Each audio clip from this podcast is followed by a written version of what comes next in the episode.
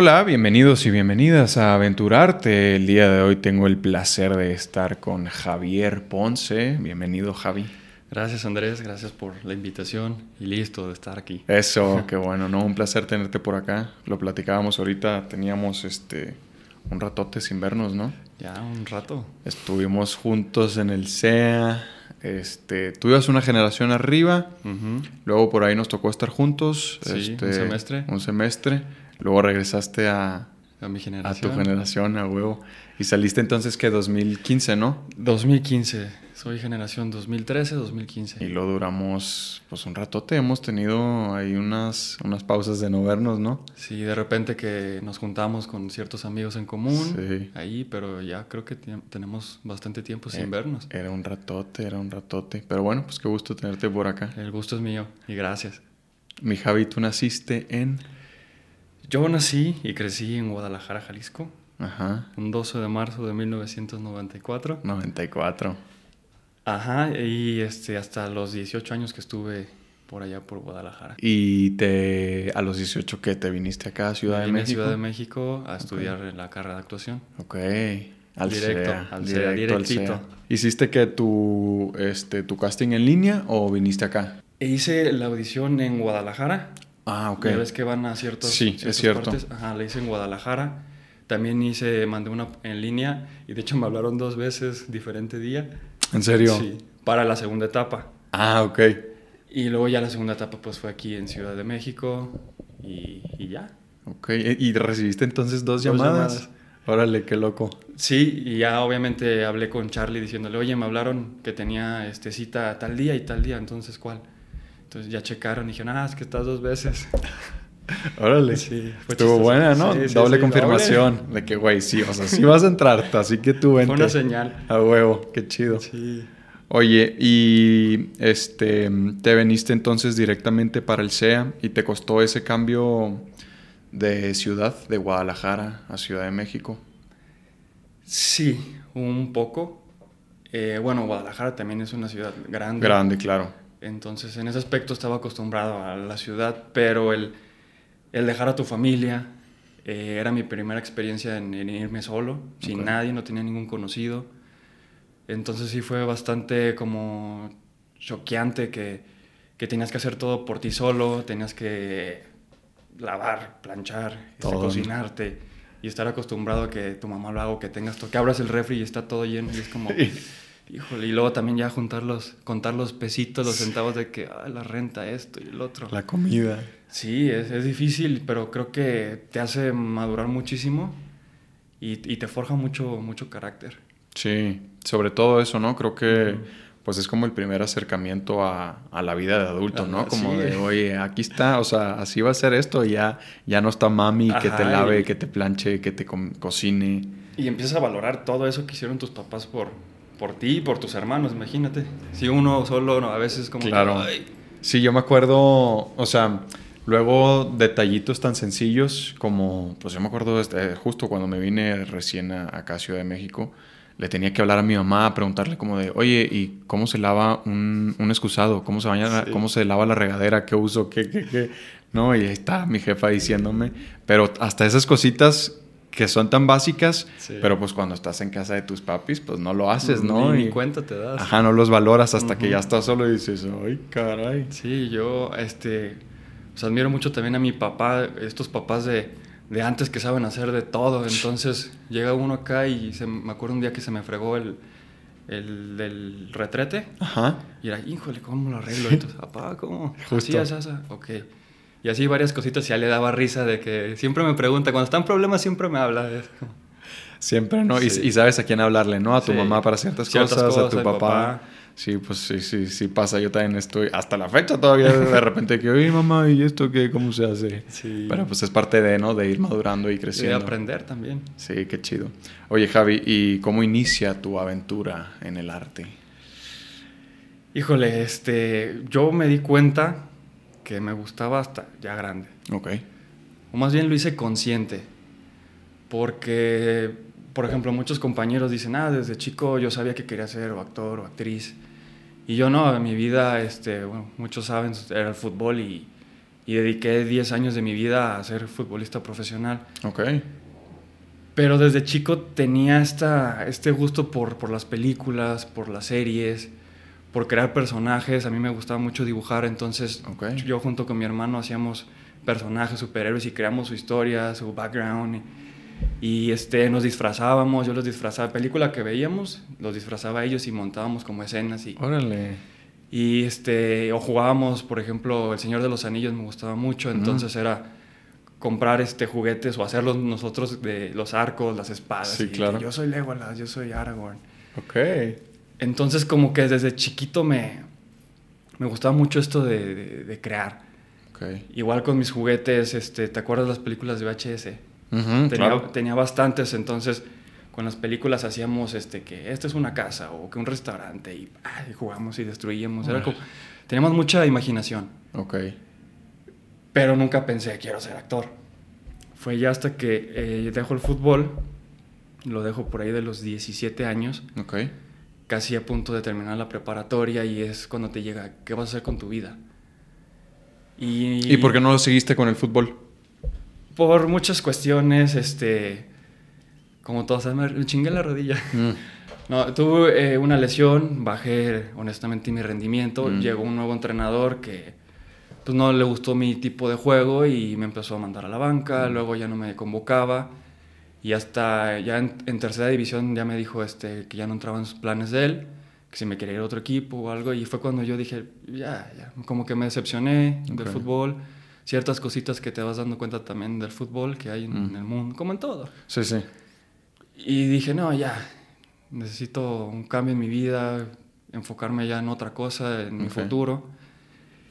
Y es cuando llega esta decisión de qué vas a estudiar, no me veía, tenía buenas calificaciones, pero no me veía así de, de doctor, médico o de, de- de ingeniero, no sé, era, era raro, no me llamaba muchas cosas la atención. Empecé a estudiar mercadotecnia. eh, estuve un semestre, pero no me gustó. Ok. No me veía, con todo respeto a los mercadólogos, no me veía ahí sentado en una oficina todos Sí. los días, el mismo horario, y era como frustrante. Y después de estar de futbolista, donde este, toda tu familia era, ah, es el que juega fútbol, y, y era como que, no sé, me, me frustraba mucho. Y mi mamá fue la que notó eso, y me dijo, ¿por qué no? Primero, se ve que no te gusta, Ujú. no es para ti, estás a tiempo de cambiar de, de carrera. Ok. Segundo, ¿por qué no intentas en la actuación? Y fue como, ok, ¿por qué? Y ya me dijo, siempre yo desde chiquito te he visto como estas cualidades histriónicas, deberías de probarlo. Yo siento que por ahí va tu vocación. Órale. Ajá, fue mi mamá la que me abrió los ojos y, fue chido. como- y yo analizando todo eso y fue como, sí, cierto. Entonces entro a una escuela de actuación en Guadalajara Ajá. para ver si realmente era lo que, lo que me gustaba y en cuanto entré fue un, un mundo nuevo que me gustaba, que disfrutaba hacerlo y dije, no, sí, es esto lo que quiero hacer. Qué chido. ¿Y eh, cómo eras de niño? ¿Eras introvertido, extrovertido? Fue raro porque he tenido esta etapa de, de muy chiquito era muy extrovertido. Me gustaba mucho ser amigos y, Ok. y era un niño súper contento, juguetón. Pero llegó un punto de mi vida que empecé a ser como muy introvertido. Ok. que no me gustaba mucho. Pues sí convivía con la gente, pero como que con la gente que sí realmente me latía, sí era, me abría, pero había muchas cosas que, que prefería es- estar dentro de mí. Ok. Como que hasta que agarrabas confianza Ajá. ya podías... Ok. Sí, yo era, yo era parecido. O sea, más bien yo siempre fui sumamente introvertido y vergonzoso. Justo estaba viendo una entrevista de este mm, Austin Butler, que es el que acaba de hacer la de Elvis. Que, que él decía lo mismo, de que, güey, yo de niño era sumamente introvertido, este, que en los restaurantes le tenía que decir a su jefa de que, oye, mamá, pídeme tal, ¿no? Para que le dijera ella al mesero. Entonces dices como, wow, ¿no? ¿En qué momento te, te vuelves a una profesión en donde tienes que estar enfrente de un público, ¿no? Pero yo, yo, yo te digo, yo era igual, o sea, para mí, eh, creo que hasta también era así, ¿eh? Como de, oye, no, a ver, pídeme esto, a los meseros y todo. Siempre era muy introvertido, como que me costaba mucho este, agarrar confianza con la gente, hasta la fecha todavía. Como Igual que, yo. Sí, como que soy medio hermético hasta que ya hay algo que siento ese clic de confianza. Es como, ah, ok, ya, me, ya te me- abres. te sientes como en confianza, ¿no? Sí, y pasa mucho también que hay personas que desde la primera vez tienes un clic que dices, ah, te abres completamente. Sí. Pero hay otras como que me cuesta un poco de trabajo, agarrarles confianza y ya después ya, ya me suelto. Claro. Oye, ¿y el dibujo? ¿Sigues dibujando todavía? No, ya no tanto. De repente que no tengo nada que hacer y, y me llegan como flashazos y empiezo a dibujar o a escribir. Pero de chico sí lo hacía bastante. Ok. Pero ahorita ya lo, lo perdí. ¿Y fue... ¿Nunca tomaste clases? Así... Era nato, no sé. Mi hermano, el, el que le sigue de mí, el mediano, y, y yo, este, no sé, era como un don nato porque nunca estudiamos y, y dibujamos bastante bien. Obviamente gente que mucho más fregona, pero, Claro. pero para no haber estudiado, creo que está bastante bien. Órale, qué interesante. Sí. Fíjate que a mí eso del dibujo nunca, nunca, nunca, nunca se me dio. O sea, bastante malo. No. Lo, lo trataba de hacer mucho porque en la escuela era bien distraído, ¿no? Y no me gustaba, como que no podía estar poniendo atención y no me gustaban las clases y nada. Entonces siempre agarraba un cuaderno y me ponía a rayar. Y siempre intentaba hacer como, pues algo lo, lo mejor posible, ¿no? Pero no se me daba nada. O sea, hasta la fecha, ¿no? Nunca, nunca, nunca, nunca se me ha dado. Y escribes, ¿qué escribes? Eh, pues poemas, Ok, canciones o cosas que siento en ese momento. ok. Pensamientos, ideas. Sí, pero me gusta mucho este rimar. Ah, ¿en rime, serio? ajá. Ok. Pero tampoco creas que es muy seguido. Es como que siento ese, ese- esa necesidad de sacar algo o algo que me está pasando en la vida y empiezo pum, pum, pum, pum, pum. ¿No has oído hablar de Julia Cameron? Julia Cameron es una... eh, escribe libros, es directora, es actriz también, me parece. Y tiene... Uno de sus tantos libros es El Camino del Artista. No sé si lo has escuchado. Me suena. Este, pues es esta metodología que ella hizo para la recuperación de la creatividad. Para gente. Ah, ya sé cuál es. Sí, sí, sí. sí. Y, y ella tiene una de sus, pues una de sus técnicas son las páginas matutinas, le llama ella. Que es todas las mañanas, lo primero que haces al levantarte es escribir tres páginas de lo que sea. O sea, es literal vaciar tu cabeza, ¿no? Lo que se te venga, oh, no, no tiene que tener como que mucho sentido, ni. Solo es, es eso, vaciar tu cabeza y eso es uno de los ejercicios que ella propone como, eh, pues de lo principal que te va a ayudar a, a, este, recuperar tu creatividad. Entonces, eh, puede ser interesante, igual, y, igual y si te gusta, creo que puede ir por ahí. Yo, yo igual no, o sea, estudié actuación, no, no escribí nada de, digo, no estudié nada de guionismo, ni de escritura, ni mucho menos, pero también en algún punto como que sentía la necesidad de escribir cosas que se te vienen, ¿no? Cosas que estás sintiendo en ese momento, entonces empezaba a escribir ideas, pensamientos que se me venían, y en algún punto como que ya tenía escritas muchas cosas, ¿no? Yo lo hacía sobre todo en, en computadora. ¿Tú escribes qué, a mano? A mano. Sí. Es que yo, fíjate que ahora que estoy haciendo las páginas matutinas, tendrá, tengo que como un año yo creo haciéndolo. Y le estoy medio agarrando el gusto, pero una de las actividades que más he odiado en toda mi vida es escribir a mano. No, no por el hecho, o sea, no el hecho de justo de plasmar mis ideas, sino el hecho de tomar una pluma y ponerme a hacer los trazos me revienta, no sabes cómo. Yo creo que porque tiene que ver con la escuela, que siempre fui malo para la escuela, Ah, nunca me gustó hacer tareas, nunca, nunca fui bueno para sentarme y escribir. Escribir. Entonces como que todavía lo traigo de que puta, güey, me tengo que sentar a escribir, ¿no? Las páginas matutinas sí dice que es sumamente importante que lo hagas A mano. este, a mano. Entonces te digo, ahí Tiene medio... sentido, sí. Eh, sí, totalmente. O sea, como que sí, este, el trazo, ¿no? De tu, de tu mano haciéndolo. Eh, pero bueno, todas estas ideas y pensamientos yo lo hacía en la computadora. Entonces, en un punto, como que fui teniendo mucho material y dije, güey, pues tengo que hacer. Bueno, no que tengo, pero le agarré el gusto por hacer algo, eh, pues ya darle una estructura, ¿no? Empecé como a escribir una novela y luego como un guion eh, de largometraje y cortometrajes, porque dije, bueno, pues si ya tengo esta información aquí, eh, pues vamos, vamos dándole ajá, provecho. Exacto, como que poder darle una estructura y todo. Me leí por ahí un librito de estructura de guionismo, algunos videos, y ahí más o menos le estoy dando sin apuro y conforme me llegue la inspiración. Pero está interesante, te recomiendo este libro. Sí, este, sí. Se lo recomendé justo a Liz en el episodio pasado. Ok. Eh, pero está muy interesante. Aparte de, o sea, las páginas matutinas es solamente uno de los, de los tantos ejercicios que ella tiene. Porque justo es eso, ella lo divide como en 12 secciones. Entonces sí te deja como muchos trabajos, ¿no? O sea, a lo largo del libro no nomás es la metodología eh, teórica, sino que, ok, ahora tienes que hacer, tiene esto que se llama la cita de la- con el artista, cita con tu artista, creo, que es como eso, una vez a la semana, una actividad eh, para ti, para tu artista. Y algo tan básico como, güey, ve y compra o ve y métete al bazar de los domingos a ver si te encuentras algo interesante. O ve al parque a observar gente. O ve, pero es que es como esencial que sea tú solo, ¿no? Ok. Y algo así tan básico como eso, nada, nada este, muy estructurado ni profundo.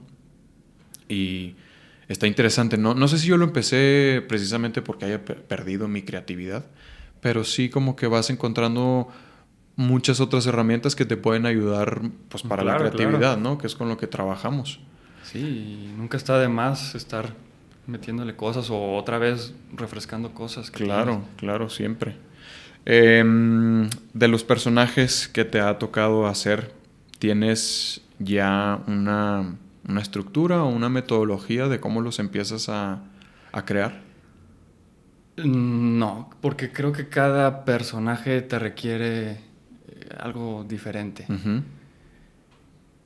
Eh, sí, todo dependerá de- de- del tipo de, de personaje, la complejidad, si es un personaje que, que es histórico, que existe, o todo eso creo que depende de, cómo lo abordo. Ok, sí, te va llevando definitivamente, ¿no? Cualquier personaje te va Sí. llevando por, por caminos distintos. Sí. Y mm, te ha tocado que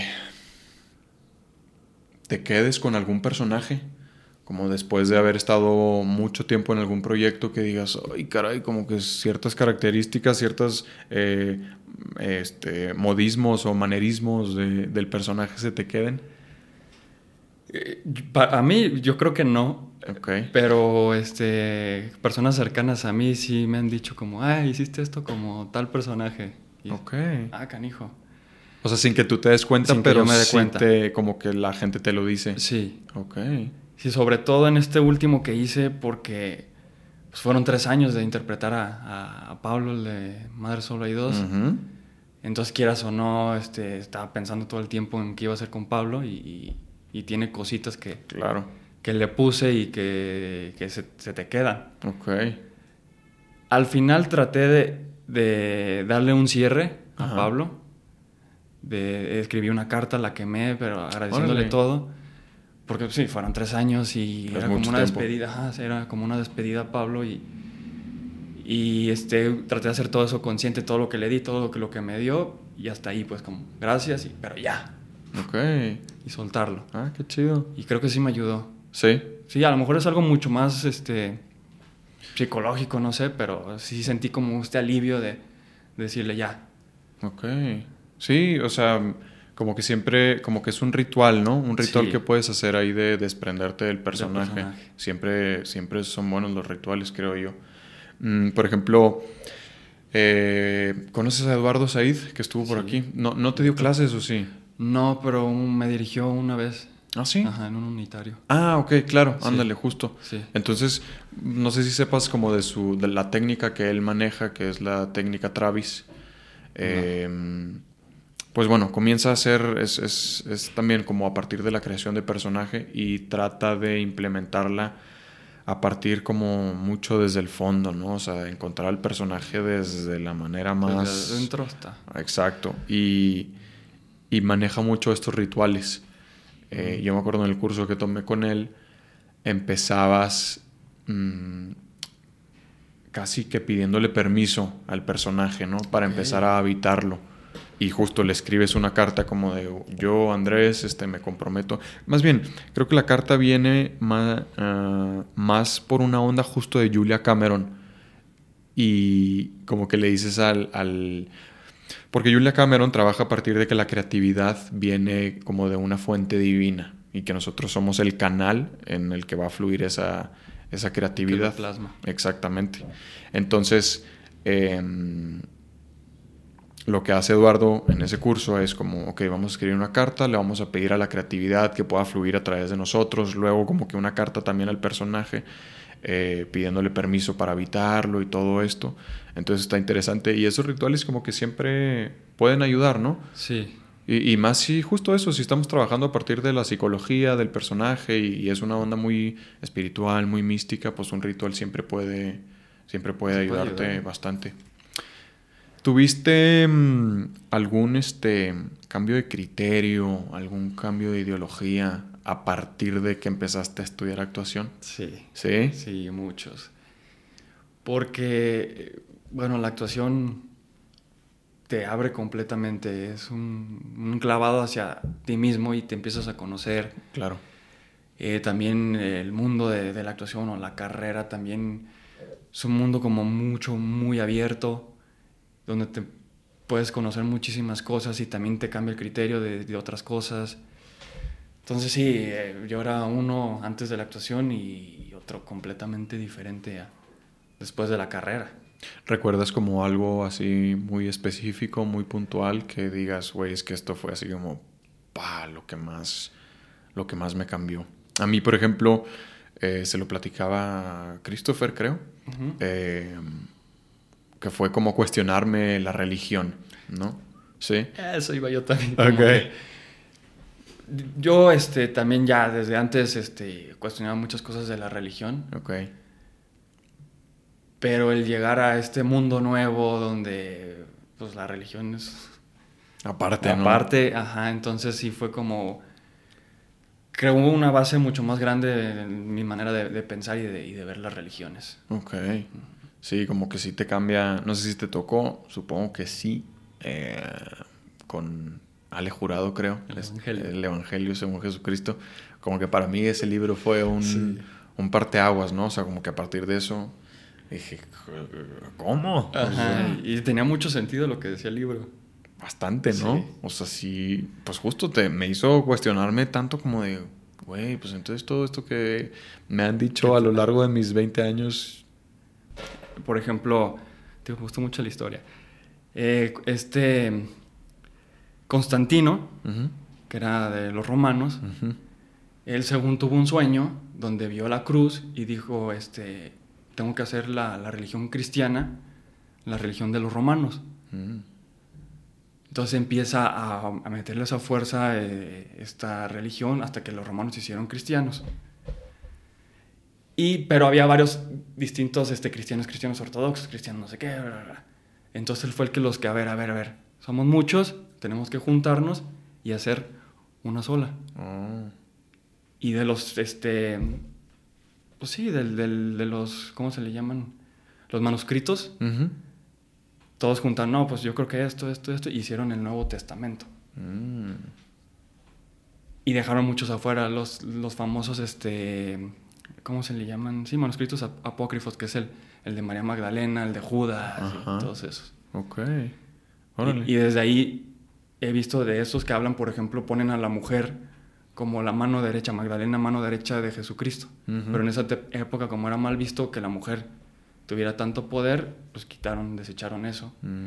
Y son como cosas que vas viendo y dices, ah, como que no empiezan a cuadrar muchas cosas, ¿no? Dices, eh, pues es que cosas que se contraponen, como que no, ya no empiezan a tener sentido, ¿no? Sí. ¿Y siempre te ha gustado mucho la historia? Sí, desde chico. Órale. o sea que sí, siempre fuiste muy aplicado en la escuela. Sí, es que mi papá era, era maestro. Ok. ¿Y en la misma, ibas a la misma escuela? En la secundaria sí. Ok.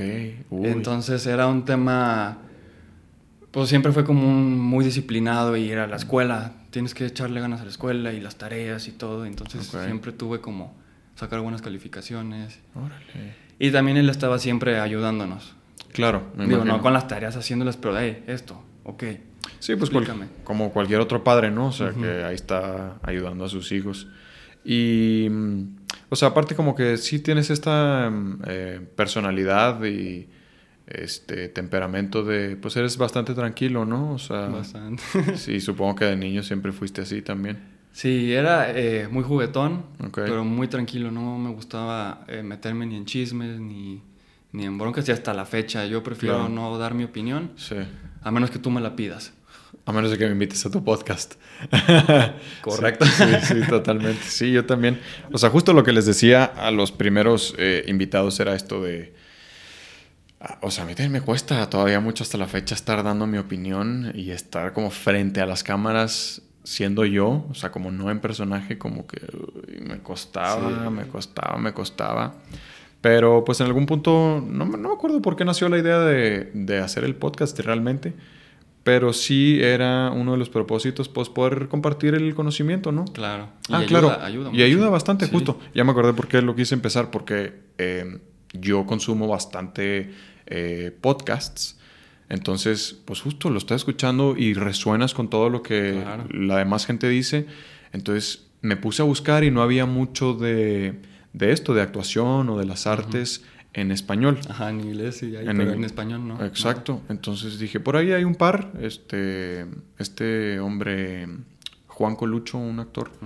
Eh, digo, no lo conozco, lo, lo ubico ahí Sí, de... brasileño. Ajá. No, creo que es ah, argentino. Argentino, argentino, Sí, sí. Sí. Que estuvo también ahí en la escuela. Sí, Sí. exacto. Él, él tiene uno, eh, creo que ya no le ha seguido, desde hace rato ya no sacó un eh, episodio nuevo, pero tuvo invitados muy buenos, este, conversaciones bastante interesantes, que entonces justo el, el poder resonar con, con Sí. las historias de los demás, dices, ah, güey, mira, él también se tropezó con esta piedra, o ok, entonces no abras esta puerta porque por acá no es el camino. Entonces dije, bueno, pues voy a intentar hacerlo, ¿no? Y pues en el camino obviamente me va a tener que tocar dar mi, mi opinión y entre más estés dando tu opinión y más estés abriendo la boca, pues más probabilidades tienes de cagarla, ¿no? Pero pues es parte de, o sea, Que y... te juzguen. ¿no? Que- Exactamente. ¿Sabes quién tiene uno? Pero no es podcast. Eh, hizo entrevistas de estas live en, en Instagram. Se llama Juan Pablo Rincón, que es director de casting. Ajá. Eh, muy buen director de casting. Ujú. Pero también juntó este, personas, personajes de, de la actuación muy pesados y, Ajá. e interesantes de escuchar. Y justo él, él se le ocurrió en la pandemia que no había nada que hacer. Mm. Y, y subía o entrevistaba a alguien cada, cada día y era como... Veías la historia de, de todos estos actores que a mí yo admiro y es como, wow, también vivió esto. Claro, Y te identificas y te empieza, como dices, a resonar. claro. Órale, que no sabía. ¿Y en dónde está? Eh, en su Instagram los, tien- los tiene. Creo que en YouTube también. Ok, pero en su Instagram. Ujú. Ok. Ah, lo voy a buscar. Están chidos. Sí.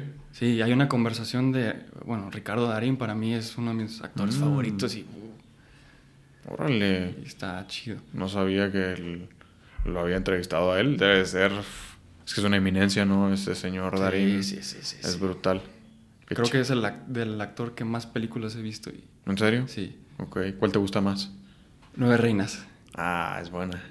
Creo que justo es de las películas favoritas de José Manuel también. ¿Sí? Sí. Eh, también le, le, le mama este Darín. Es como es Oh. su actor favorito o de sus favoritos. Y creo que también ha visto así como gran parte de su trabajo. Yo no he visto mucho, fíjate, he visto esa de Nueve Reinas. Eh, hay una en Netflix que se llama. A ver si te acuerdas del nombre. Está como él con otro hombre y una mujer en una cabaña. Está todo nevado. Ah, Em, sí, algo- es de nieve. Ajá. Eh, No es como algo de oscuro. es o- nieve oscura, nieve negra, algo así. Sí, ¿no? Algo Sí. así. Ok. ¿Te gustó Sí. esa? Sí, esta la sentí un poquito más pesadita, pero, pero me gustó. Hay eh, Relatos Salvajes. Relatos Salvajes es buena. Me encanta. Muy buena. Ahora está nominado, bueno, él no, pero la película de Argentina, ¿Mm? mm, esa también. Sí, sale justo. él y hace un trabajo, wow, No la he visto, fíjate. está muy buena. ¿Sí? Sí. Es- está en Netflix, ¿no? Creo. No recuerdo si está en Netflix o, en Amazon Prime. Creo que es en Amazon. Un- en Amazon. Ok. Una de esas por ahí está. Ok. Órale, qué chido. Sí, es, es, es un gran... O sea, también admiro mucho su trabajo, pero no le he dedicado el tiempo para, para verlo lo suficiente. Oye, ¿y te gusta ver tu trabajo? ¿Te gusta verte en pantalla? No me gusta para nada. Pero, sí trato de hacerlo. Ok. De como, este... Como trabajo, eh, porque... Crítica constructiva. Soy muy crítico conmigo mismo y soy muy exigente. Ok. Eh, por eso no me gusta verlo, porque cualquier cosita y estoy buscando los errores, todo lo que hiciste mal y, ah, y, frustra. Sí. Aunque la gente no lo ve así. Ajá. Pero pues uno sabe. Sí, claro. Pero también trato de verlo justo por eso, porque eh, creo que eso también te ayuda, a mí al menos, te ayuda a mejorar. Detalles que, que, no haces o, o que haces también tratar de a la siguiente mejorarlo. Sí, totalmente. Sí, yo igualito, o sea, tampoco no me encanta verme y justo siempre estoy nomás buscando ahí cada detallito y decir, hijo, bueno. Sí, hubiera hecho esto, o para qué lo hice. Sí, pero justo eso te ayuda, ¿no? Como de, oye, güey, en esa escena, según yo, estaba, este, mi tren de pensamiento iba por acá y estaba reflejando, según yo, mucha envidia y no se vio la envidia, ¿no? Entonces, ah, ok, tienes que, este, provocarla más o que se vea más, ¿no? Claro. Esos son los detallitos en los que... que... te ayudan a la siguiente. Sí, te, te, ayuda bastante porque si no, digo, se puede este, ir por la vida sin, sin ver tu trabajo y, y, de todos modos hacer un buen trabajo, pero al menos para mí sí es como bastante, em, pues de ayuda poder hacerlo. Y luego, o sea, me pasa sobre todo como en en proyectos de televisión que te empiezas a fijar en errores que ya no son nada más tuyos, ¿no? Como de, ah, sí. Güey, el director, ¿por qué dejó eso, no? O dos, tres cosillas que dices, chale, o sea, porque va por ahí, ¿no? Una vez me dijo un maestro, una vez que tú empiezas a estudiar la carrera de actuación, no vas a volver a ver una película igual. Y sí. Totalmente. Y te fijas, obviamente, en las actuaciones, pero ya te fijas en todo, en la iluminación, en el la fotografía, en, hasta en la dirección, no sé, todo. Sí, el, guion el y guion. todo, todo, ¿no? Sí, sí, sí, ya no... Está padre, pero a la vez pues, no puedes disfrutar una película igual Exacto. Que, antes, como que ibas al cine solo a disfrutar la película. Sí, yo a veces extraño mucho eso, el, como que el, los domingos así que no salí, que me quedé aquí a ver una, una película en mi sillón y que digo, güey, quiero ver una película nomás para estar tirado rascándome el ombligo. Y ya no, ya no, ¿no? O sea, como que estás mm, bien pendiente de todo y estás analizando todo. Entonces, como, güey, quiero nomás ver una película así. sí, totalmente. Es como una, eh, ¿cómo se le dice? Una, maldición y una eh, bendición al mismo tiempo, ¿no? De la carrera. Sí, pero pues sí, es parte de, o sea, sí, y, y es, es elemental también y fundamental poder estar siempre observando trabajos audiovisuales en el que puedas estar haciendo un análisis, ¿no? Claro, porque al final te dedicas a eso y tienes que estar viendo cómo se están haciendo las cosas y analizarlas, si no, pues no sería, no serías un buen actor porque tienes que analizarlo. Claro, totalmente. Oye, ¿y cuál sería tu, o cuál es tu ideal, tu meta? ¿Cómo te gustaría estar en unos cuantos años? Híjole, es una pregunta muy profunda. muy profunda. Obviamente tengo mis metas eh, a largo plazo y mucha gente podría decir inalcanzables o muy lejanas. Pero primero lo principal es consolidarme, llegar a un punto de que tenga este, se puede decir, estatus de actor, de que esté trabajando constante y en mm. proyectos buenos, que te estén hasta llegando proyectos y tú decir, esto sí lo voy a hacer porque me gusta, esto no. Que ya tengas la oportunidad de elegir. De elegir. Eso estaría muy padre. Y digo, y más allá, este, ahora lo veo mucho más cercano con tanta gente que se está yendo al otro lado, a, Estados Unidos, y que la está haciendo y que hay papeles para latinos y para todo tipo de gente, y dices, lo veo más cercano. Y digo, ¿por qué no? ¿Por qué no intentarlo alguna vez? Sé que es difícil, sobre todo por la, este, lo del idioma, la, el acento. Sí, claro y a veces hasta tu fisionomía, porque, porque puedes dar papeles de, de latino o puedes dar papeles de americano, pero si no tengo el acento americano también tengo que cambiarle el doble. Sí. pero me gustaría eh, intentarlo y en 10, 20 años, ¿por qué no decir, ah, estoy acá? Sí, como dar ese paso, ¿no?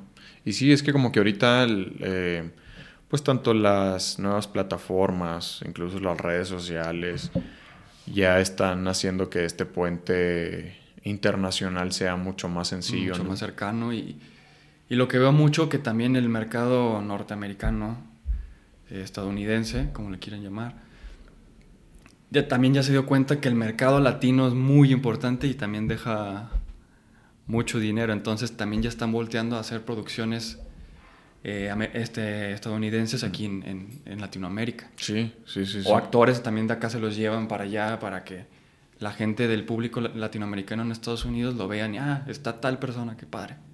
Sí, creo que eso como que lo está haciendo mucho eh, como Marvel, ¿no? Meter ahora esta última película que no la vi, eh, ni me acuerdo cómo se llama, donde sale... Wakanda Forever. Una antes, donde sale Salma Hayek, ah. Angelina Jolie, algo así como los... Sí, sí, sí, ya, ya sé cuál.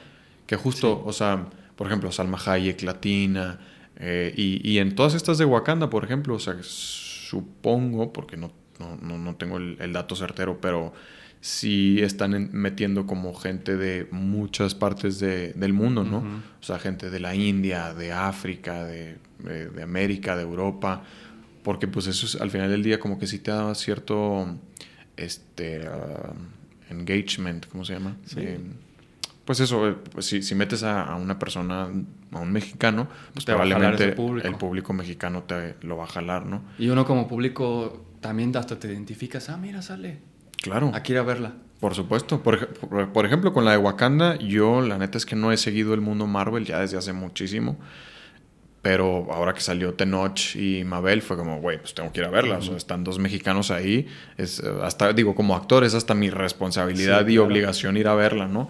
Pero como público normal, pues también es como, güey, están dos mexicanos ahí trabajando en una producción eh, estadounidense de Marvel pues hay que ir a verlo. Cuando te imaginabas eso, es como, wow. Exacto, ¿no? O sea, yo creo que eso no sé. Justo, ¿cuándo te lo, no, no, te lo hubieras imaginado? nunca. Qué chido. Y luego, ahora que salió también esta de, de Tom Hanks con Mariana Treviño. Mm, también fui a verla y imagínate trabajar con Tom Hanks. Qué loco, ¿no? Este, el otro actor que sale ahí que se llama García Rulfo, me parece, Manuel García Rulfo. Tapatío. Ah, ¿en serio? Órale, qué chido. No sabía. Sí. Eh, pues justo ha trabajado en, varias producciones internacionales buenas, güey. Hizo una serie buena, me gustó la del... Era el abogado de... Ay, era un... El carro, su coche. Mm. Bueno, salió en Netflix, pero también es él, el protagonista. Ok. Ah, de esa no sé, fíjate. la voy a buscar. Sí. Está chida. Ok. Yo, yo vi una película. Híjole. No, no, no. No me acuerdo de. No me acuerdo de muchas cosas. No me acuerdo ni el nombre. Iba a decir un par de actores, pero se me fueron sus nombres. Pero una película que sale como con dos, tres figuras internacionales muy importantes. Que también dije, wow, o sea, este brother está trabajando muy chido en proyectos muy buenos internacionales. Entonces, pues ya se está, se está, se está facilitando ¿no? esas oportunidades. Está Luis, Luis Gerardo Méndez y todas estas opciones, pero como dices, pues hay que tener este, el acento bien, bien trabajado, ¿no? Porque, por, no sé si tú la das de latino en una producción estadounidense, o sea, a lo mejor ya la das, ya la das de estadounidense, ¿no? Esa ha sido mi pregunta siempre. Eh, una vez fui a un curso en Estados Unidos de, actuación. y la ¿En dónde? En Los Ángeles. Okay. Se llama Michelle Danner, la, la maestra. Ok. Y me dijo que sí la podía dar de latino. Ok. Pero eh, este, este que, ay, el latino galancito. Sí. Que es lo que a veces uno no quiere. Pero no sé, igual a lo mejor la caracterización o pintarte el pelo, lo que hizo Isa González. Mm, Por ejemplo, eso. Ella, si la ves normal, dices, ah, no, da latina. Pero en las últimas películas que he visto, se ve una. se ve latina. Sí, totalmente. Oye, ¿y cuánto tiempo duró tu curso?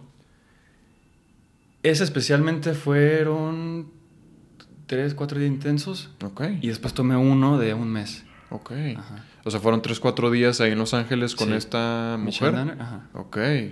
¿Y, el otro? Y el otro fue con otro maestro de, de esa misma escuela. Ok.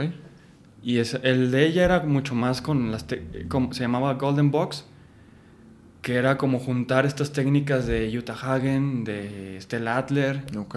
la de Li- Listrar, como lo mejor, lo que ella aprendió de ellos Ok. en su técnica. Ah, creo que sí he escuchado de, de eso. Está chida. Y, y, este, el otro que tomé era más en, en- basado en Utah Hagen y Stella Adler. Ok. En eh, actuación, pues. Y esta mujer, Utah Hagen, de, de que no, no conozco mucho de, de su trabajo o de su teoría. ¿En qué se basa principalmente? Tiene, creo que son 12 preguntas Ok. que son como muy básicas de, de- para encarar una escena, y es- que seguro nos lo dijeron que es el a dónde vas, de dónde vienes, Mm, los objetivos, ok. y es como parte en, en eso. Ok. Pero Está, está padre. Órale, qué interesante. Entonces duraste eh, un mes. Un mes. Ahí. Ah, qué chido. ¿Y has tomado otros cursos aparte de esos fuera de aquí de México? Fuera no. Ok. No, y también fue una experiencia... Al principio tenía mucho miedo por el tema del inglés. Eh, hablo inglés, pero no al 100%. Claro. Y también no es tu primer idioma, entonces era mi miedo de, oye, si quiero expresar ciertas cosas y no sé Mm. cómo decirlo. Y los, y los primeros días sí fueron difíciles porque estaba como muy callado. Mm, y sí, después sí. eh, te empiezan a preguntar y tienes que participar a, a fuerzas. Ok. Sí, pues te vas soltando un poco, ¿no? También. Ajá, y, y también lo que me ayudó es que yo iba con... Porque había muchas personas que no tenían tanta experiencia Ujú. en eso de la actuación y yo ya iba con ciertas herramientas, ciertos libros que había leído. Ok. Entonces ya preguntaba de esto y pues yo sabía o sabía cómo hacerle. Claro. Y eso como sentí como más confianza. Ok. Pero ¿Fue antes o después del SEA? después. Después. Sí. Ok. Sí, ya traías las bases bastante Sí, sí, sí, sí, sí. bien, bien forjadas. Sí, y fue... Justo lo tomé en un punto que me sentía como... Yo salgo del SEA, eh, empecé a trabajar, termino una serie que se llama Los Elegidos, y luego una que se llama Bocetos, y estuve como 3, 4 meses sin nada. Ok. Entonces me, obviamente sí hacía castings, pero que no quedas, pero es normal pues en la carrera. Sí, sí. Y me empecé a sentir como frustrante y dije, no, tengo que, este tiempo que no estoy haciendo nada, tengo que, uno, reforzar o tener cosas nuevas, diferentes. Mm, Y lo otro, pues a- aprovechar el tiempo. Claro. Y esa era una de las cosas que yo tenía mucho queriendo hacer, eh, ir a Estados Unidos y, y tomar un curso allá Qué chido. y en inglés. Y lo hacía como reto también. Claro. Y justo vengo de eso y me ayudó muchísimo esa, eh, esos. Que cuando, eso me acuerdo fue en octubre del 2019. Ok. Y yo regreso y es cuando en noviembre hago casting para la de Madre Solo hay dos, que es la serie esta de Netflix. Ajá. Y en noviembre, me, noviembre, principio de diciembre me avisan, quedaste. Y fue como, ah, Otra vez el sí, respiro, ¿no? Sí. Pero justo todo esto que me enseñó, pues lo apliqué. Ah, Lo traté claro. de aplicarlo. Lo traías bien fresco. Sí, lo tenía fresquecísimo. Ok. Y sobre todo allá, pues la técnica de allá es como mucho en, en este rollo del cine, de, de, de menos es más. Mm, Y justo llegué a este casting que era para Netflix, que era Fernando Sariñana, era, el- era el, el mero mero, que es señorón del cine. De cine de toda la vida, ¿no? Sí. Y era como, pues me sentí bastante cómodo en ese casting. Ok. En, las, en los callback también me sentí cómodo, tanto que yo le dije a mi mamá, voy a quedar. Es mío. Sí, me ha pasado como dos o tres veces en mi vida de que salí, es mío. Órale. Como con ese... Qué chido. ¿En Sí. cuál otro te tocó sentirlo? Ese me pasó en, una, en mi primera novela. Ok. También ¿Qué era- fue la de se llamó Un Camino hacia el Destino. Un camino hacia el destino? Fue mi primera novela y también me sentí bastante bien en el casting y salí y dije, "Voy- soy yo. Qué chido. Y tas. Y el otro fue en uno que no quedé, Ok. pero este me sentí y no quedé porque no se hizo. Mm, Porque me hablaron y bueno, había quedado, pero de repente otras cositas que, que ya va más allá de uno Claro. y me pidieron disculpa, pero Ah, me habían cambiado. Pero fue como, me quedé a gusto y tranquilo porque yo sé que hice un trabajo bueno. Exacto. Tú lo que te tocaba lo hiciste. Ajá. Órale, qué chido.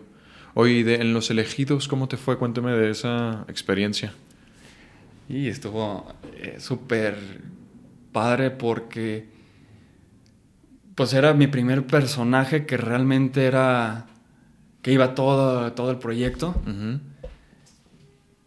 Que aparte había, era como... En Los Elegidos fue un remake de una, de una historia española que se llamaba Los Protegidos. Ajá. Y yo vi esa serie, entonces era como, wow, está muy chida y... Porque era de chicos con superpoderes, era algo que normalmente aquí en México no se hace. Entonces era la oportunidad de hacer algo que, que has soñado con hacer, de siempre juegas con tener superpoderes, Claro. entonces trabajar. Era el personaje también más importante que me había tocado en ese momento y fue como un cambio para mí eso. Ok, qué chido. Iba a empezar a verla en estos días y me he andado a gorro y no pude, no tuve O sea, oportunidad no sé de que verla. no está, es que le fue muy mal en el rating. ¿En serio? Sí. Y este, eran 70 capítulos toda, toda la serie Ajá. y al aire solo salieron 34, 35, ¿Y, y grabaron los 70? los 70. No inventes. Entonces, no, no pegó mucho y también una de las cosas que nos dijeron es que como gastaban mucho dinero en Mm, los efectos Claro.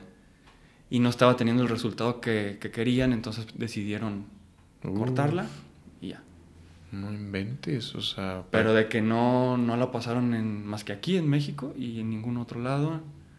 Estuvo un tiempo en, en Blim, pero creo que ya no está, la quitaron. Órale. Y no, y no está tan mal, eh, la, la verdad. Sí, pues no, no, no creo que... No, todo- no, no. Aparte porque a pesar de que era un proyecto de Televisa, no lo hizo Televisa, lo hizo Sony. Ajá. Lo- Sony lo maquiló y hizo todo y ya nomás se lo da a Televisa para que lo ponga en la tele. Claro. Qué raro. ¿Y tu personaje tenía superpoderes? Sí y no. Ok. Sí, porque en la de España fueron tres temporadas Ajá. y mi personaje no descubre sus poderes hasta la segunda temporada. No inventes. Entonces, este, todo lo primero no, no, no tenía. Ok. Que los 70 capítulos que grabaron era solo de la primera temporada. En la versión mexicana, sí, la versión mexicana sí. Ajá. Ah, ok. En España eran me- mucho menos capítulos, pero eran más temporadas. Ok. O sea, en la segunda, hasta la segunda era cuando ibas a, Se a supone. tenerlos. Hijo. No, y era uno chido, era el, era el que detenía el tiempo. No. Imagínate. Y, y podía regresarse y todo, nomás que cuando lo hacía se empezaba a perder como vida, Ah. como que lo debilitaba. Ok. Algo así como el de mm, X-Men. Este personaje que, justo, ¿no? Que como que detiene el tiempo. Órale, qué chido, güey. Hubiera estado brutal. Imagínate. Qué delicia haber hecho eso. Pero lo que sí me tocó es con otros personajes cuando tenían sus poderes, pues ver todo eso y estar en las escenas. Eh, por ejemplo, Macarena García tenía eh, electricidad. Entonces le salía electricidad y apagaba las cosas. Y. Jason era invisible. Oh, está bueno también. está bueno.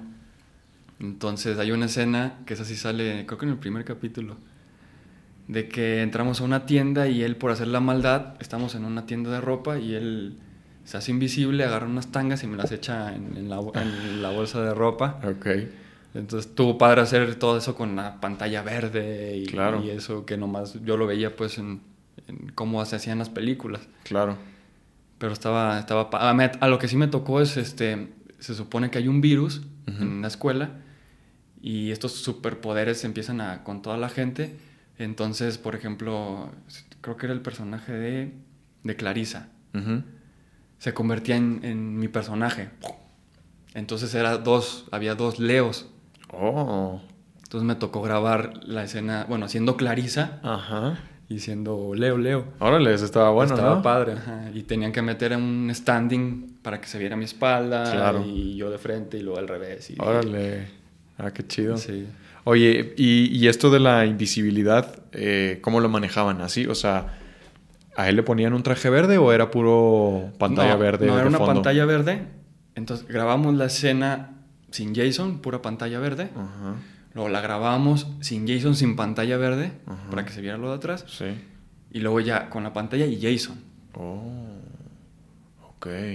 Porque me quedé pensando en eso, de que, o sea, eh, está, está muy chido poder hacer ese papel, pero si no, entonces tal vez, como eres invisible, pues a lo mejor ni no estás en la escena, ¿no? O sea, También había escenas donde no se veía él.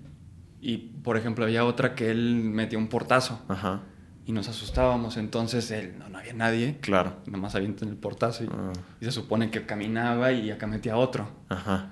Y en realidad, pues él no, no lo hacía, ¿no? no, Supongo. Ni siquiera estaba en la escena él. No. Estaba en su camper. Sí, allá. Y, y- y- pero sí supongo que le metían como un efecto, ¿no? En, en, en post, como de su silueta caminando. o A algo veces así. sí y a veces no. Ok.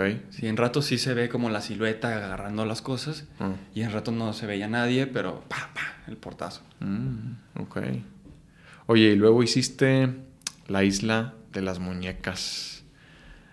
¿Qué tal estuvo esa experiencia? De terror. Literalmente. Sí. ¿Cuándo, cuándo la grabaron? Híjole, ya tiene cuatro años. Ah, cabrón. Sí. Ok. Sí, ya- se ha de- detenido bastante por el tema de la música y la postproducción. Mm, que sí. para las películas de terror es lo más, Sí, lo más difícil. sí, sí, sí. Eh, pues estuvo padre la experiencia porque también nunca había hecho terror. Mm, Y entonces imaginarte todas las cosas eh, está chido. Pero también en la producción pasaron muchas cosas que nos desesperaban. Por ejemplo, teníamos que grabar en un bosque donde el frío estaba, Mm. pero fuerte, fuerte, fuerte. ¿Aquí en Ciudad de México? No, fue en... Grabamos en un pueblo que se llama Tenango de las Flores, que viene siendo Puebla, y en Tlaxcala. Oh. En medio de un bosque con un frío y nosotros con el vestuario del personaje. Entonces decían corte y cobijas. Sí, de- sí, sí, sí. Y luego también era, no nos, el clima como que no nos ayudó mucho y llovía bastante, eh, pero era hasta chistoso porque era como, oh, no está lloviendo, ah, vamos a, a filmar. Llegamos, nos preparamos, la lluvia. Bueno, regresense. Mm. Nos regresaban y se quitaba. Otra vez, corre, corre, vénganse, vénganse. Y otra vez a llover. No. Entonces, se atrasó como una o dos semanas el- la filmación. Iba a ser, iban a ser creo que cinco semanas y terminaron siendo siete. Uy. Ok. ¿Y mm, alguna experiencia ahí locochona? Digo, porque he escuchado de repente que en estas producciones de películas de terror, terror. sobre Energía. todo, ajá, como, pues como que se... Hay dos, tres actos eh, o situaciones que... paranormales, ¿no? Justo, ¿no les tocó nada de eso? A mí en lo personal no. Sí escuché de compañeros y gente de- del crew que, que sí les pasó cosas raras o extranormales. Ok. Pero, pero a mí, a mí no. Nomás esto de la lluvia, pero no, no te lo puedo decir que sea algo extranormal. Claro. Aunque ellos también decían que es que por qué coincide y no sé qué, pero... Sí, pues es que luego pueden ser estas coincidencias, casualidades que dices, güey, pues puede ser que sí, puede ser que no, está muy complicado, ¿no? Pero sí tenían como muchas escenas, o sea, eh, estuve viendo ahí algunas fotos y algunos dos, tres videitos que pude ver. Sí, este, pues sí se trata de eso, ¿no? Como de, de rituales satánicos y cosas por el estilo. Sí, se basó en la historia de la isla de las muñecas de, de Xochimilco, Ah, ok. pero no, no es ahí. ¿Mm? Lo, lo hicieron ficción como si fuera una isla en medio de la nada, mucho más grande, Ok. pero justo de que ahí había un tipo que hacía rituales satánicos y todo eso, muere una niña y es la niña que se aparece en la isla y por eso le dejan el papá que de la niña que se murió le deja muñecas para que juegue Mm, y está embrujada la isla, entonces nadie va a la isla ok. Y son unos chavos mensos que quieren, ah, no pasa nada y vamos. Y los- La típica. Ajá. Ok. Vamos y ándeles. Órale. Qué chido. Pero la disfrutaste en general entonces la... Sí, y más porque fue mi primera experiencia en una película. Mm, Ya había hecho una serie con formato cine, pero esto era, sí, era la película, película. claro, el cine en su Sí. máxima Y expresión. toda la gente era gente de cine, entonces era como, wow, y aprendí bastante. Qué chido. ¿Recuerdas dentro de alguno de tus proyectos alguna experiencia este, pues que te haya marcado, alguna escena que te costó mucho trabajo hacer, algo que te haya marcado o con la que hayas aprendido bastante. Aprendido en muchas. pues en todo, ¿no? Siempre estamos aprendiendo. Pero justo eh, aprendí mucho en Madre Solo y Dos. Me tocó actuar al lado de Ludvika Paleta, de Martín Altomaro. Mm. Y sobre todo de Martín, que a mí me tocó mucho con él. Ok. Aprendí mucho porque tiene un callo. Sí. Sí, pero... Y, me decía de, ten siempre conciencia. Haz de cuenta, él... No, no le tenías que decir, pero ya sabía que su cámara estaba aquí, que la luz estaba aquí, sabía los movimientos que iba a hacer, en qué plano estaba. Entonces, si estaba en plano cerrado, pues nomás lo veías moviendo esto. Nunca se salía y era como, wow, es... Nomás llega a preguntar, ¿qué plano? Tal, ok. Ya se ponía luz, lo veía así viendo todo. Pum, pum, pum. Ok, da. Ok. Y era, wow. Entonces también, no directamente de él que me dijera, pero aprendí la, la conciencia de, de, obviamente tienes que estar en tu escena con tu personaje, pero también estar consciente de todo lo que hay alrededor. Sí, sí, sí, sí, por supuesto. Sobre todo justo, ¿no? En cine, creo yo, saber tu encuadre, saber dónde está tu cámara. Sí, en cine, si está cerrado, cualquier cosita que te muevas te sales. Sí. Y también es para facilitar el trabajo de los demás. Porque también el foquista. Tienes que llegar a la marca, entonces tratar de ser consciente de que tienes que llegar a esa marca. O el tema, eso también una vez me lo dijeron sobre el tema de, fue en la escuela, en el SEA, eh, la continuidad. Mm. La continuidad a, a, lo mejor no es el trabajo específicamente de nosotros, hay un continuista, pero también te ayuda mucho el, saber eh, de dónde vienes y a dónde vas y lo que llevabas, este, lo que hiciste. Claro. Si en esta, esta toma levanté el vaso y le tomé en tal texto, la siguiente la trato de hacer igual. Claro. Y eso va a facilitar el trabajo del editor, de, de, todo, porque también de repente ves cosas y, y aquí tiene el vaso y en la siguiente toma no lo tiene y es como... Eh, qué pasó, ¿no? Sí, o sea, uno tiene que tener la conciencia de, de, todo eso, a pesar de que esté el continuista y todo, ¿no? Pero si facilitas el trabajo y, y la calidad del trabajo es mejor, porque como dices, ¿no? Si de pronto ya no trae el vaso, pues es como, eh, ¿qué onda? ¿Qué pasó? Y te saca. Claro, totalmente. Pero, híjole, yo no sé, o sea, porque luego me estoy fijando mucho como en todos esos detallitos siempre, en películas eh, internacionales, no solo mexicanas, y luego en producciones muy buenas pasa, pasa. pasa todo el tiempo, entonces... Sí, es normal. Y también a lo mejor continuista se le va a ir alguna. Y a mí me ha pasado de que tenías esta pulsera y yo, no, no la tenía. No, que sí, que no. Chécale. ah, no, sí es cierto. Mm, sí, pues qué pasó, no, sí estoy, estoy consciente de mi trabajo. Sí, me pasó, este, igual justo ahora en una película que me tocó hacer, mi, mi primera película también, justo mi primera, entonces me faltaba mucho esto de saber los encuadres, ¿no? En qué plano estoy, en qué encuadre. Entonces de pronto estábamos en el abierto y yo ya estaba haciendo, estaba trabajando mucho con la, con, todas mis facciones, este, de la cara y nada que estábamos en el abierto, ¿no? Entonces en donde pude haber trabajado más con mi cuerpo, ¿no? con, con el resto de mi cuerpo y luego ya llegábamos al cerrado y, ya estaba yo trabajando con todo el cuerpo, ¿no? Entonces era como de, güey, o sea... Pero bueno, al final del día, pues... Es aprendizaje. Ya supongo que no me vuelve a pasar, ¿no? Ya sé que ahora es, como, como dices, ¿no? Que lo veías con él, llegar al set, tener bien claro dónde están tus cámaras, dónde está la luz, dónde está esto y lo otro. Este, me, me platicaba ahí el, el fotógrafo de una anécdota que tuvo con un actor, este, muy bueno, no me acuerdo qué actor era, pero que el director le estaba pidiendo algo, haz de cuenta que casi sin sentido, ¿no? Al actor. Entonces el actor se acercó así en cortito con el fotógrafo y le dijo como de, oye, güey, este, si me meto por acá, tienes mucha sombra, ¿verdad? ¿verdad? Y no me des tanto, sí, ok. Entonces, como que cuando le tocaba hacer lo que el director le estaba pidiendo, que no tenía mucho sentido, se iba a donde faltaba mucha luz y desde ahí lo empezaba a hacer. Entonces dice, güey, o sea, logró que no se viera como ese, pues ese fallo o ese error del director, que digo, no sé si yo no, no, quiero llamarlo error del director, a lo mejor el, director tenía razón, Era su visión. Exacto.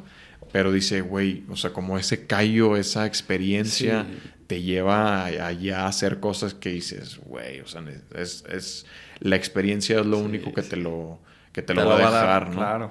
Y tenemos que aprenderlo a veces así, a, a la mala, ¿no? Y a- con el error y tropezarte para que pues, a la próxima vuelva a salir bien, ¿no? Claro, y yo creo que ellos también lo, lo aprendieron así. Mm. Sí, pues a todos nos toca aprenderlo de cierta manera, ¿no? Y por lo general, pues es con el error, así es como te das cuenta de que algo funciona o no funciona. ¿Te hubieras de- ¿A qué te hubieras dedicado más bien si no, si no te hubieras dedicado a la actuación? Híjole. Y tampoco al fútbol, porque hubiera sido fútbol, ¿no? Supongo Sí, la, sí, sí. la segunda... Pues más bien el fútbol era mi primera meta Claro, era la primera. porque no conocía la actuación. Mm. Después conozco la actuación y, y me cambió la vida. Pero, ¿qué hubiera sido si no hubiera descu- descubierto la actuación? No sé. Me gusta eh, la aviación. Ok, Podría haber intentado, no sé, a lo mejor ser piloto. órale. O este, el tema también de la psicología, Mm. que también va de la mano un poco de, la actuación. ¿Y, y le empezaste a agarrar el gusto justo por la actuación o desde antes le Por tenías- la actuación. Sí, ¿verdad? Sí. Yo también como que de pronto por la actuación dije, güey, pues la, la psicología está buena, ¿no? Sí, y, Iba- y también yo creo que te ayuda. Yo he leído unos libros de, de- de psicología o psicoanálisis y te vienen como muchas cosas de, de ciertas personas que hacen cierto tipo de, de cosas y lo puedes aplicar a, a los personajes. Totalmente. Pues es que al final del día tú puedes empezar a crear el personaje a partir de la psicología, ¿no? O más bien desde... Creo, que, creo que de ahí, de ahí la partes. mayoría ajá, parte de, de- de adentro. Ok. ¿Recuerdas el nombre de alguno de estos libros? Si uno se llama ¿Cómo detectar mentiras? Ok. No recuerdo el, el autor. eh, creo que se apellida Ekman. Pero ese lo empecé a leer porque vi una serie que se llamaba Lie to Me, Miénteme. Ah, sí, sí. Muy buena. Sí. Que era este que detectaba las Sí. mentiras solo con el ver la microexpresión de, Ah, de la gente. Ajá. Pues esa serie se basó en este libro. Ah, ok, claro. Y yo cuando lo veía decía, wow, se me hace muy interesante. Primero como actor, este, hacerlo. Claro. Y luego era como, ¿y si es verdad todo eso? Entonces me puse a investigar un poco y vi este libro y justo vienen como teoría y todo eso de las microexpresiones de la gente. Mm, Y está padre. Órale. Y te viene así de que... Una muy sencilla que dice es este, cuando te saludan, por ejemplo, el... eh, hola, ¿cómo estás? ¿Y qué Y, tal? "Mm, bien. Entonces, por ejemplo, aquí hiciste un ceño como de enojo. Dices bien, pero pues a lo mejor no estás tan bien. Es como, Mm. bien. Y ya la quitaste. Ok. Pero son como cositas para leer a la gente. Ok. Y está interesante, digo, Sí, y eso lo puedes aplicar en los personajes. Ok, este personaje no está bien, está enojado, pero dice está bien. Porque lo superficial es decir estoy bien, pero Claro. no lo está. Entonces, bien. Mm, ok. Sí, un poco como esto que te decía, ¿no? De que cuando tú estás viendo tu escena y tal vez dices, güey, según yo estaba este, expresando enojo, Enojo y no y me no veo ve. enojado, ¿no? Órale, está interesante. ¿Y recuerdas el nombre de, de otro de los libros? Era uno de Sigmund Freud. Mm, Psicoanálisis, ah, no recuerdo. Uno de Freud. Ajá, de ahí. Freud. Ok. Y. ¿Has este, leído de este otro. ¿Cómo se llama? Mm, Jung, me parece. Se escribe J-U-N-G. No. Que creo que también es como uno de los psicólogos ahí este, fuertes. O psicoanalista, no lo sé. Eh, está interesante. No he leído yo de él, pero me acaban de recomendar justo un libro. Ahorita te paso el nombre porque no me acuerdo. Sí, sí, sí. Pero también está, es, es muy bueno. Yo creo que es como uno de los, eh, pues de los buenos ahí de la psicología o eh, psicoanálisis, no, no recuerdo. Pero ahí te lo, Sí, me lo pasas. te lo voy a Es que recomendar. todo eso está muy interesante y Sí. lo puedes aplicar. Suma, suma Sí, a la suma. carrera bastante, ¿no? Sí, este. Justo también eh, tomé un taller con este Juan Pablo Rincón, este director de casting, y nos decía que el actor, mientras más cosas sepa, mejor. Claro. Y va a ser un actor mucho más comple- completo. Eh, y nos daba como los puntos básicos o que ten- tendrías que saber o aprender para ser un actor, más allá de, lo, de la actuación y que seas verdadero, Ujú. sino de saber hacer. Órale. Y mencionaba eh, eh, un idioma, Ujú. mencionaba este, conducir, Ok. porque hay escenas donde requiere que sepas conducir motocicleta o automóvil. Eh, hablaba sobre el... ¿Cómo le llamaba? Como pelea escénica. Mm, ajá. Y eso porque yo también lo he visto de gente que se supone que son los, los meros machines del barrio o lo que sea y no saben tirar un golpe. No se les ve, ajá. ¿Y qué más era? Eh, luego te voy a pasar. Los Órale, sí. son, son- son varios puntos que, que- que siempre suma un instrumento también te puede sumar. Mm, sí. Guitarra, piano. Sí, sí. que de repente yo he visto casting necesitan gente que sepa tocar piano o, música. y O que cante, ¿no? Que canten también. Sí. Sí, de pronto todos estos castings en donde tienes que cantar es como... Y es como, de, "Ay". "Híjole, no, no canto. Entonces nos decía eso de que obviamente a lo mejor no vas a poder todos, pero mientras más sepas de toda esta lista, te va a ayudar mucho. Mucho mejor, claro. Ah, qué chido. Sí, ahí Está me chido, pasas la, sí. la lista. Oye, y cuéntame un poquito de Madre Solo Hay Dos. ¿qué, ¿Con qué te quedas? ¿Cómo fue esa experiencia? Justo trabajar con estas dos este, figuras tan importantes. Sí, pues creo que hasta ahorita ha sido lo mejor que me ha pasado en la carrera. Qué chido. Sí, eh, primero porque es el personaje también más importante, es de los protagonistas. Ok. Segundo, para una plataforma también para mí la más importante del mundo del streaming, Mm. o la más famosa se podría decir. Y, y lo otro es eh, la gente que está detrás de este proyecto, que es Fernando Sariñana y Carolina Rivera, que es su esposa. Ok. Ella es la escritora y la creadora, Mm. y él es el director y también de los creadores. Ok. Y ellos pues tienen una carrera excepcional aquí en México, también han trabajado en, en Estados Unidos. Sí. Eh, han sido también, no sé si decir, parteaguas de, de carrera de muchos actores. Por ejemplo, esta película de Amarte Duele, Mm. Que es un clásico ya de México, Claro. es de ellos. Sí, sí. Y, y ese- esa película impulsó la carrera de Marta Gareda. eh, Poncho Herrera también estuvo ahí, Chavito. Luis Fernando, este, también este Armando Hernández, que es este... Ah, sí, es cierto. sale y fue su, Sí, fue sí. su segunda película y las dos fue con, de hecho con Fernando. Órale. Y es como, yo veía todo eso cuando me dijeron que era de él y era para mí como, no manches, es una gran oportunidad para Claro. mí y trabajar con él sería wow. Qué chido. Entonces para mí fue un aprendizaje total, Me imagino. un disfrute total también porque mi personaje era muy divertido Mm. y luego trabajar con también con mis compañeros actores que yo los admiraba y de repente ya ahorita son mis amigos y Claro. decir eso. Creo que hay un antes y un después también de, de Javier Ponce de- después de Madre Sola y Dos, Qué chido.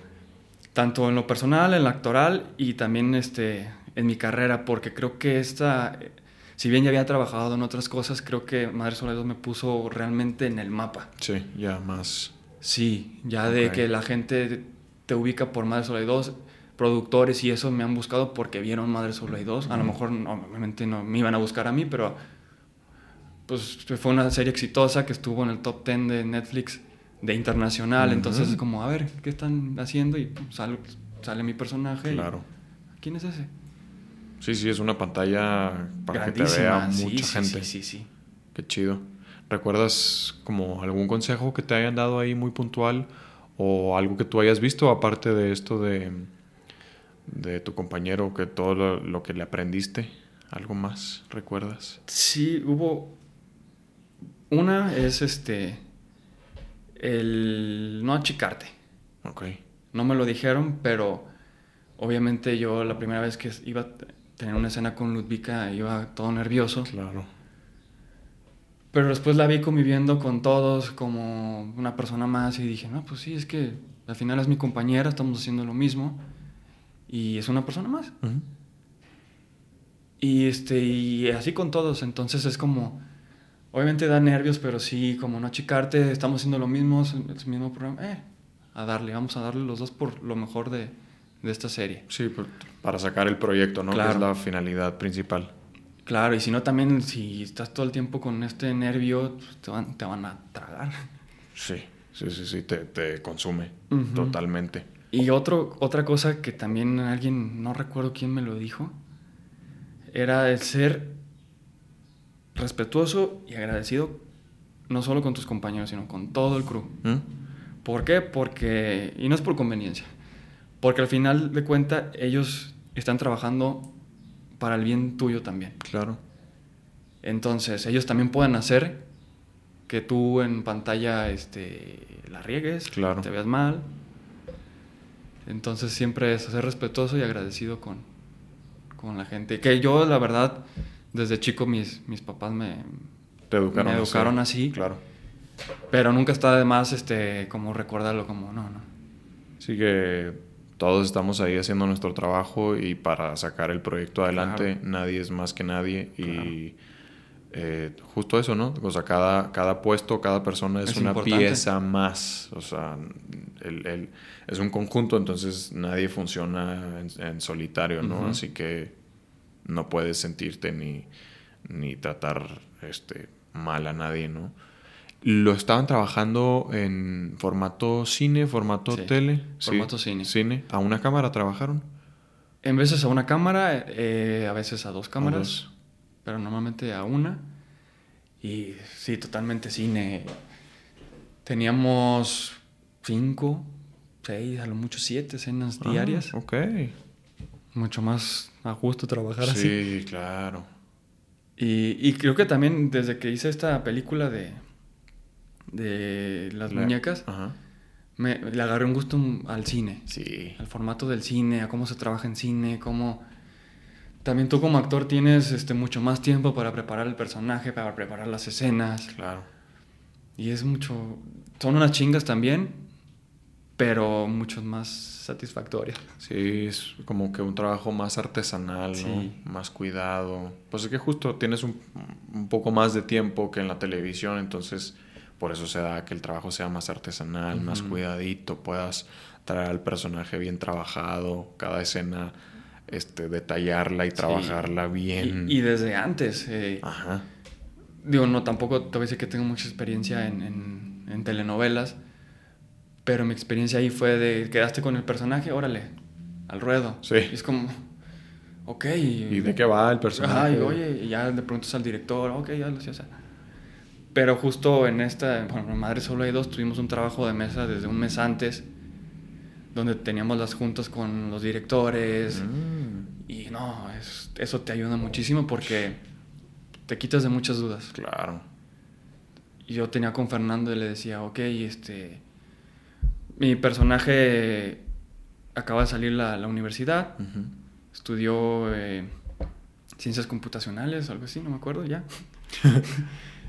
y era, este, ok, habla de cierta manera, pero pues me va a servir mucho de dónde estudió. No exactamente la escuela, sino qué nivel socioeconómico tiene, eh, ¿De dónde viene? de claro. dónde viene. Su educación. Exacto, porque eso te puede decir muchas cosas de, de un personaje, desde la forma de hablar, la forma de expresarse, de, de todo eso. Sí, claro. ¿Dónde nació, no? ¿En qué ambiente? Ajá, familia, justo fa- es? la familiar, todo eso eh, te aporta y tú le puedes dar mucho más cosas al personaje.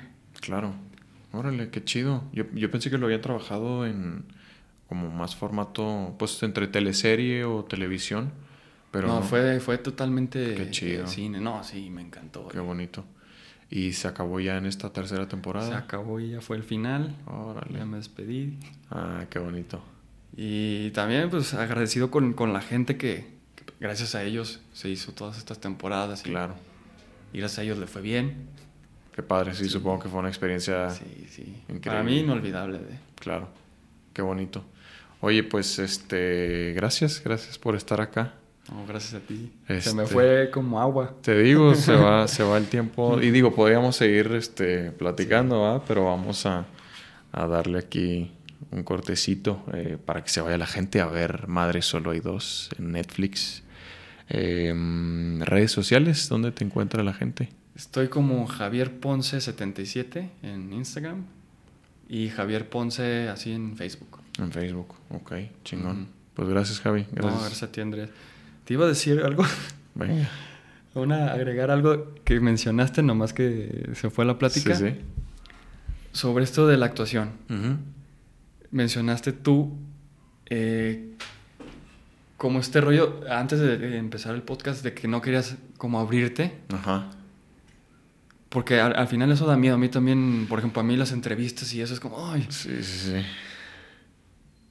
creo que por eso somos actores.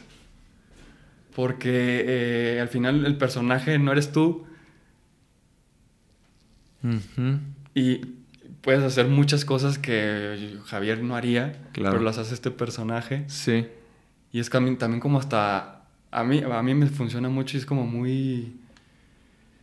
¿Cómo se, cómo se podría decir? Como liberador. Liberador. ok. Hay escenas que a mí me liberan tanto para el personaje como para mí. Sí, sí, sí, sí. O sea, sí siento, y, y lo he pensado que sí va, va un poco por ahí, ¿no? O sea, al final del día en estas entrevistas, por supuesto que está mi esencia aquí, ¿no? Está Claro, claro. gran parte de la esencia de Andrés, pero sí, sí sale un personaje, ¿no? El personaje de estar aquí atento a la conversación, de, llevar sí, sí. el hilo, De de estar haciendo las preguntas, eh, y, y, pues también de estar, este...